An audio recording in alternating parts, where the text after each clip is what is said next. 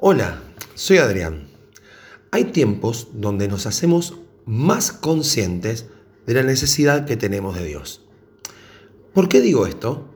Porque muchas veces la conducta humana demuestra autosuficiencia. Esos tiempos son cuando aparecen las carencias, las necesidades, cuando percibimos la falta de algo. Mientras que todo vaya viento en popa, nos refugiamos en nuestras seguridades y creemos tener total dominio de las situaciones porque podemos determinar de alguna manera el rumbo que deseamos tomar. Pero apenas un suave viento muestra nuestras debilidades, comenzamos a manifestar fastidio o nos empecinamos en demostrar que por nuestras fuerzas, habilidades y recursos podremos salir a, flote de algún modo.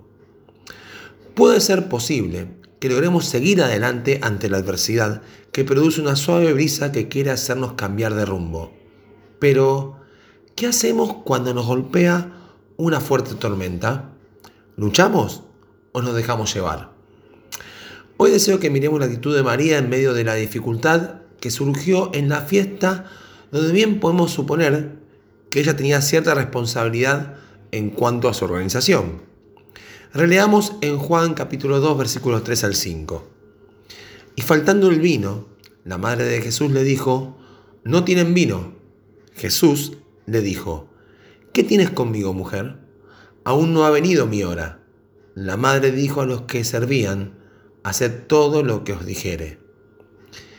¿Qué es lo primero que hacemos las personas cuando nos damos cuenta de nuestras falencias y necesidades? Cuando se descubre que hemos fallado en algo y no pudimos con todo. Aunque nos duela admitirlo, seguimos luchando, intentando resolver las cosas por nuestros propios medios. En el caso de María, puede que no nos parezca tan importante su fracaso en cuanto a la planificación de un evento, pero ¿quién volvería a solicitarle ayuda si no lograba resolver este problema? ¿Acaso alguien la llamaría para que colaborara en la organización de otra boda?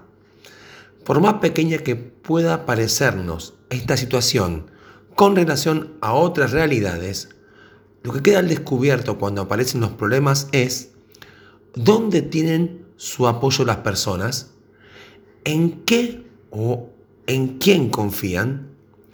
La actitud de María en aquella fiesta nos enseña algo hoy. Ella no tomó una postura autosuficiente, sino que puso la atención en aquel que ciertamente podía ayudarle. No buscó caminos alternativos ni dio vueltas al asunto perdiendo el tiempo. De inmediato buscó a Jesús. ¿Y qué hacemos nosotros cuando estamos en problemas? Las personas logran ver que nuestra confianza no está puesta en nosotros mismos o en otros, sino que nos apoyamos solamente en Dios? El Salmo 146, versículo 3 al 5 son un vivo reflejo de cuál debe ser la actitud constante de toda persona. No confiéis en los príncipes, ni en hijo de hombre, porque no hay en él salvación, pues sale su aliento y vuelve a la tierra. Es en ese mismo día perecen sus pensamientos.